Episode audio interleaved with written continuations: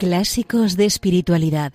La imitación de Cristo de Tomás de Kempis con Maite Bernat.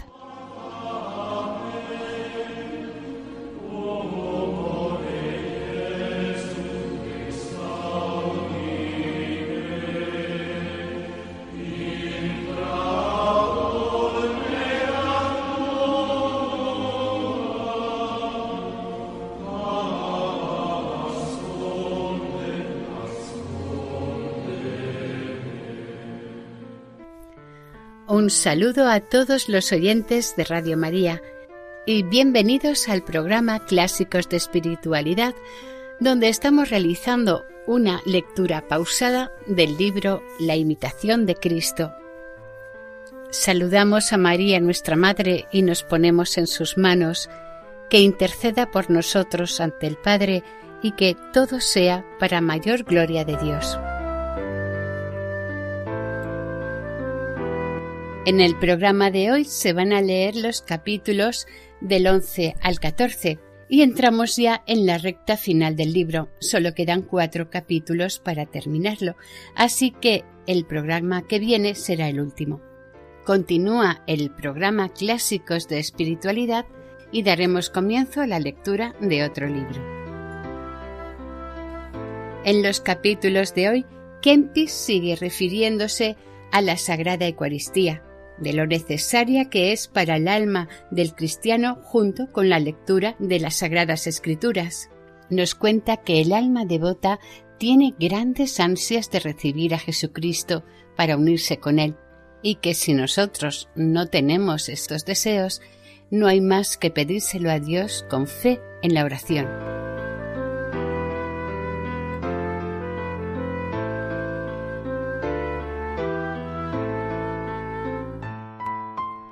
Vamos con la lectura. Imitación de Cristo. Libro cuarto. Capítulo once. El cuerpo de Cristo y la Sagrada Escritura son muy necesarios al alma fiel. Habla el alma. Oh dulcísimo Señor Jesús, cuánta es la dulzura del alma devota que se regala contigo en el banquete donde se le presenta otro manjar que a su único amado, apetecible sobre todos deseos de su corazón. Sería ciertamente muy dulce para mí derramar en tu presencia copia de lágrimas afectuosas y regar con ellas tus pies como la piadosa Magdalena. Mas, ¿dónde está ahora esta devoción? ¿Dónde el copioso derramamiento de lágrimas devotas? Por cierto, en tu presencia y en la de tus santos ángeles, todo mi corazón debiera encenderse y llorar de gozo, porque en el sacramento te tengo verdaderamente presente, aunque encubierto bajo otra especie. Porque el mirarte en tu propia y divina claridad no podrían mis ojos resistirlo, ni el mundo entero subsistiría ante el resplandor de la gloria de tu majestad. Tienes, pues, consideración a mi imbecilidad cuando te ocultas bajo de este sacramento. Yo tengo verdaderamente y adoro al mismo a quien adoran los ángeles en el cielo, mas yo solo con la fe por ahora, ellos claramente y sin velo. Debo yo contentarme con la luz de una fe verdadera y andar con ella hasta que amanezca el día de la claridad eterna y desaparezcan las sombras de las figuras. Mas cuando llegue este perfecto estado cesará el uso de los sacramentos, porque los bienaventurados en la gloria no necesitan de medicina sacramental, sino que están siempre absortos de gozo en presencia de Dios, contemplando cara a cara su gloria y trasladados de esta claridad al abismo de la claridad de Dios. Gustan el Verbo encarnado como fue en el principio y permanecerá eternamente. Acordándome de estas maravillas, cualquier contento, aunque sea espiritual, se me convierte en grave tedio, porque mientras no veo claramente a mi Señor en su gloria, en nada estimo cuanto en este mundo veo y oigo. Tú, Dios mío, me eres testigo de que ninguna cosa me puede consolar, ni criatura alguna dar descanso, sino tú, Dios mío, a quien deseo contemplar eternamente. Mas esto no es posible mientras vivo en carne mortal, por eso debo tener mucha paciencia y sujetarme a ti en todos mis deseos, porque también, Señor, tus santos, que ahora se regocijan contigo en el reino de los cielos, cuando vivían en este mundo esperaban con gran fe y paciencia la venida de tu gloria.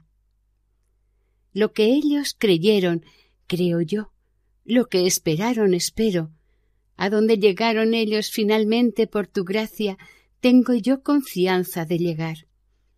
Entre tanto, caminaré con la fe, confortado con los ejemplos de los santos. También tendré los libros santos para consolación y espejo de la vida, y sobre todo esto el cuerpo santísimo tuyo por singular remedio y refugio. Pues conozco que tengo grandísima necesidad de dos cosas, sin las cuales no podría soportar esta vida miserable detenido en la cárcel de este cuerpo, confieso serme necesarias dos cosas que son mantenimiento y luz. Dísteme, pues, como a enfermo tu sagrado cuerpo, para alimento del cuerpo, y además me comunicaste tu divina palabra para que sirviese de luz a mis pasos. Sin estas dos cosas yo no podría vivir bien, porque la palabra de Dios es la luz de mi alma, y tu sacramento el pan que le da la vida. Estas se pueden llamar dos mesas colocadas a uno y a otro lado en el tesoro de la Santa Iglesia. Una es la mesa del sagrado altar, donde está el pan santificado, esto es, el precioso cuerpo de Cristo. Otra es la de la ley divina, que contiene la doctrina sagrada, enseña la verdadera fe y nos conduce con seguridad hasta lo más interior del velo donde está el santo de los santos. Gracias te doy, Jesús mío, esplendor de la luz eterna, por la mesa de la santa doctrina que nos diste por tus siervos, los profetas, los apóstoles y los otros doctores.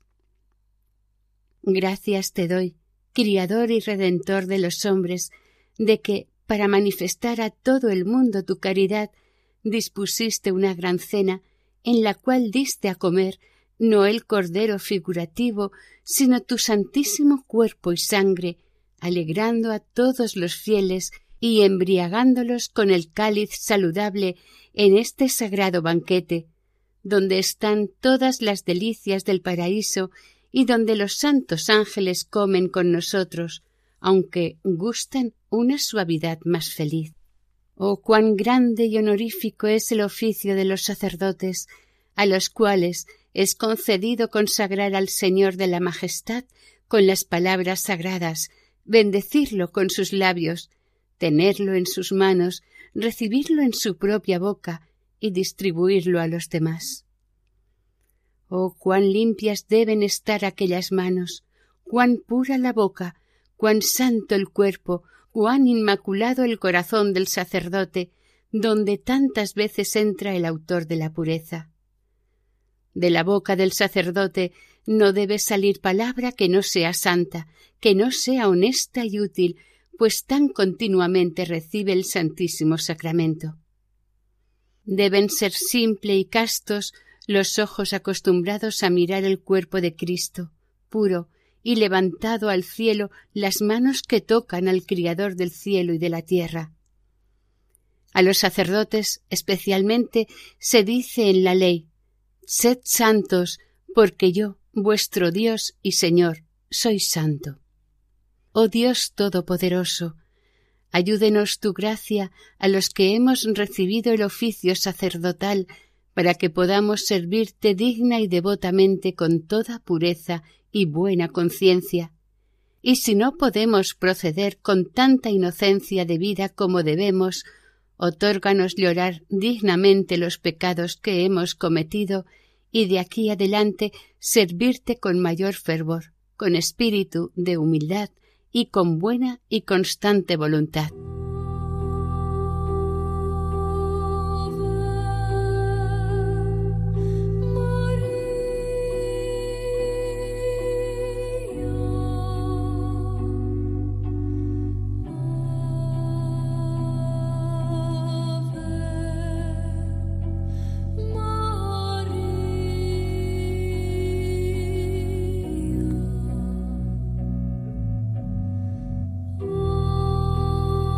Estamos escuchando el programa Clásicos de Espiritualidad.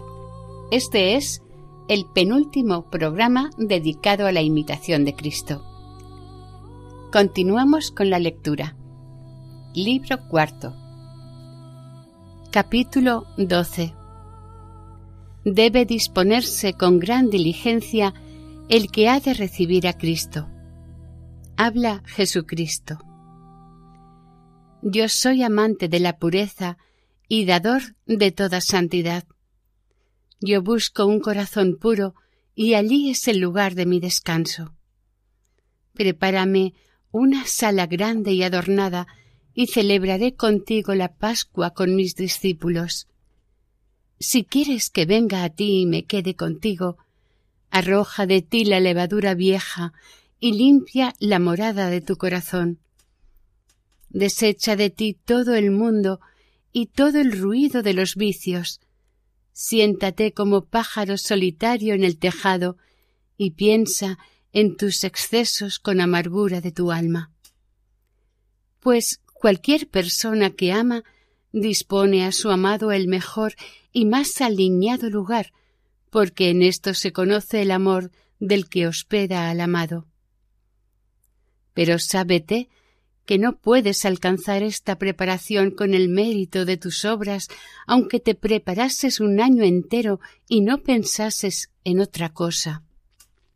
Mas, por sola mi piedad y gracia, se te permite llegar a mi mesa, como si un rico convidase e hiciese comer con él a un pobre mendigo que no tuviese otra cosa para pagar este beneficio sino humildad y agradecimiento.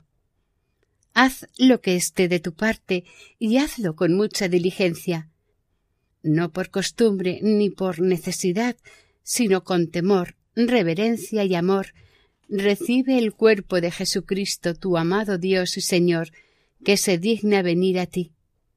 Yo soy el que te llamé y mandé que vinieses, yo supliré lo que te falta. Ven y recíbeme. Cuando yo te concedo afectos de devoción, da gracias a tu Dios, no porque eres digno, sino porque tuve misericordia de ti. Si no sientes devoción y te hallas muy seco, persevera en la oración, gime, llama y no ceses hasta que merezcas recibir una migaja o una gota de gracia saludable. Tú me necesitas a mí, y yo no te necesito a ti, ni tú vienes a santificarme a mí, sino que yo vengo a santificarte y mejorarte. Tú vienes para que seas por mí santificado y unido conmigo para que recibas nueva gracia y te enfervorices de nuevo para la enmienda. No desprecies esta gracia, más bien prepara con toda diligencia tu corazón y recibe dentro de ti a tu amado pero conviene que no sólo procures la devoción antes de comulgar, sino que también la conserves con cuidado después de recibido el sacramento. Ni es menos necesario después el recogimiento y vigilancia que lo es antes la devota preparación, porque el cuidado que después se tiene es la mejor disposición para recibir nuevamente mayor gracia. Y al contrario, se indispone para ella el que luego se entrega con exceso a las complacencias exteriores. Guárdate de hablar mucho, recógete a algún lugar secreto y goza de tu Dios, pues tienes al que no te puede quitar todo el mundo. Yo soy a quien te debes entregar sin reserva, de manera que ya no vivas en ti, sino en mí, sin cuidado alguno.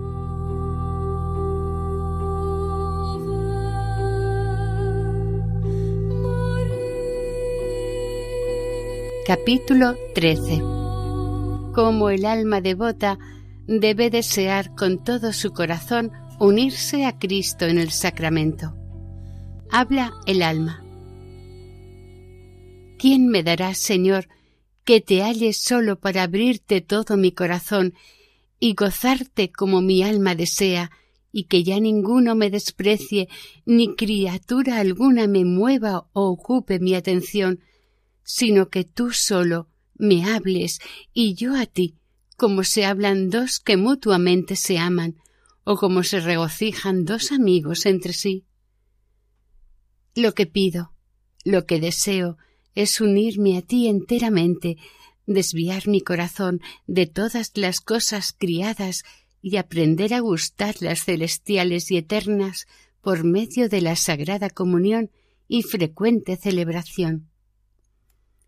Ay, Dios mío, ¿cuándo estaré absorto y enteramente unido a ti, del todo olvidado de mí? ¿Cuándo me concederás estar tú en mí y yo en ti, y permanecer así unidos eternamente? En verdad, tú eres mi amado escogido entre millares, con quien mi alma desea estar todos los días de su vida. Tú eres verdaderamente el autor de mi paz. En ti está la suma tranquilidad y el verdadero descanso. Fuera de ti todo es trabajo, dolor y miseria infinita. Verdaderamente eres tú el Dios escondido que no comunicas a los malos, sino que tu conversación es con los humildes y sencillos. Oh Dios, cuán suave es tu espíritu, pues para manifestar tu dulzura para con tus hijos te dignaste mantenerlos con el pan suavísimo bajando del cielo. Verdaderamente, no hay otra nación tan grande que tenga dioses que tanto se le acerquen como tú, Dios nuestro, te acercas a todos tus fieles, a quienes te das para que te coman y disfruten, y así perciban un continuo consuelo y levanten su corazón a los cielos. Porque ¿dónde hay gente alguna tan ilustre como el pueblo cristiano? ¿O qué criatura hay debajo del cielo tan amada como el alma devota a quien se comunica Dios para aceptarla con su gloriosa carne? Oh inefable gracia, oh maravillosa dignación, oh amor sin medida, singularmente reservado para el hombre. Pues, ¿qué haré yo al Señor por esta gracia, por esta caridad tan grande? No hay cosa más agradable que yo le pueda dar que mi corazón todo entero para que esté unido con él íntimamente. Entonces se alegrarán todas mis entrañas cuando mi alma estuviere perfectamente unida a Dios. Entonces me dirá si tú quieres estar conmigo, yo quiero estar contigo. Y yo le responderé Dígnate, Señor, quedarte conmigo, pues yo quiero de buena gana estar contigo. Este es todo mi deseo, que mi corazón esté contigo unido.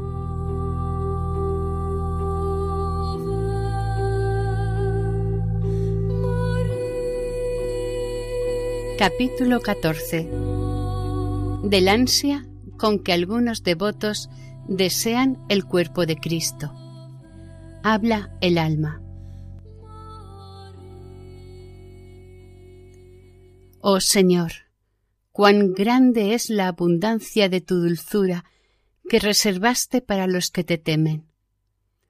Cuando me acuerdo, Señor, de algunos devotos que se llegan a tu sacramento con dignísima devoción y afecto, me confundo muchas veces y me avergüenzo de mí mismo al ver que llego tan tibio y tan frío a tu altar y a la mesa de la Sagrada Comunión. que me quedo tan seco y sin dulzura de corazón, que no estoy todo encendido delante de ti, Dios mío, ni tan vehemente atraído y poseído de amor como otros muchos devotos que por el gran deseo de comulgar y por el amor sensible de su corazón no pudieron detener las lágrimas, sino que con la boca del corazón y del cuerpo anhelaban afectuosamente a ti, Dios mío, fuente viva, no pudiendo templar ni hartar su hambre de otro modo, sino recibiendo tu cuerpo con indecible regocijo y ansia espiritual. Oh verdadera y ardiente fe la suya, prueba manifiesta de tu sagrada presencia en este sacramento. Estos son verdaderamente los que conocen a su Señor en el partir del pan, pues su corazón arde en ellos tan vivamente porque Jesús anda en su compañía. Lejos está de mis muchas veces semejante afecto y devoción, tan grande amor y fervor. Buen Jesús, séme propicio, dulce y benigno, y concede a este tu pobre mendigo siquiera alguna vez sentir en la Santa Comunión un poco de afecto entrañable de tu amor, para que mi fe se fortalezca, crezca la esperanza en tu bondad, y la caridad, una vez perfectamente encendida y experimentada del maná celestial, nunca desfallezca. Poderosa es, pues, tu misericordia para concederme gracia tan deseada y visitarme clementísimamente con este espíritu de fervor el día que tuvieres por bien. Y aunque no me hallo inflamado del gran deseo de tus especiales devotos, quiero, a lo menos, con tu gracia, tener tan fervoroso deseo, y pido y deseo ser participante de los que tan fervorosamente te aman y ser contado en su número.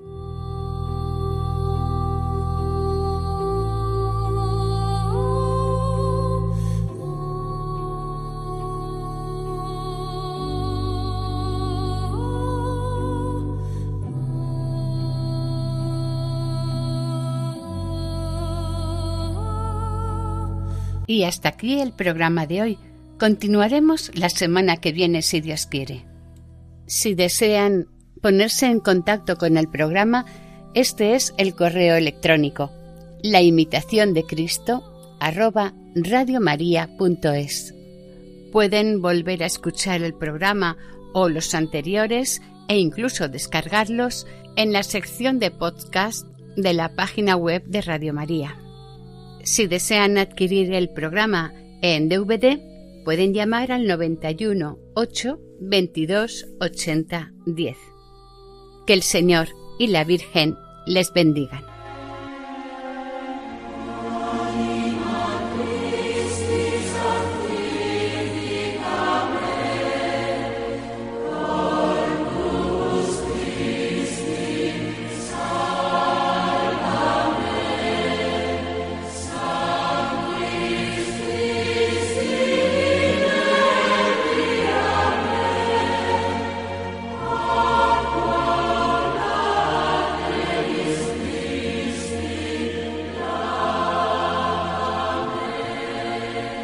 Han escuchado Clásicos de Espiritualidad, La imitación de Cristo, de Tomás de Kempis, con Maite Bernat.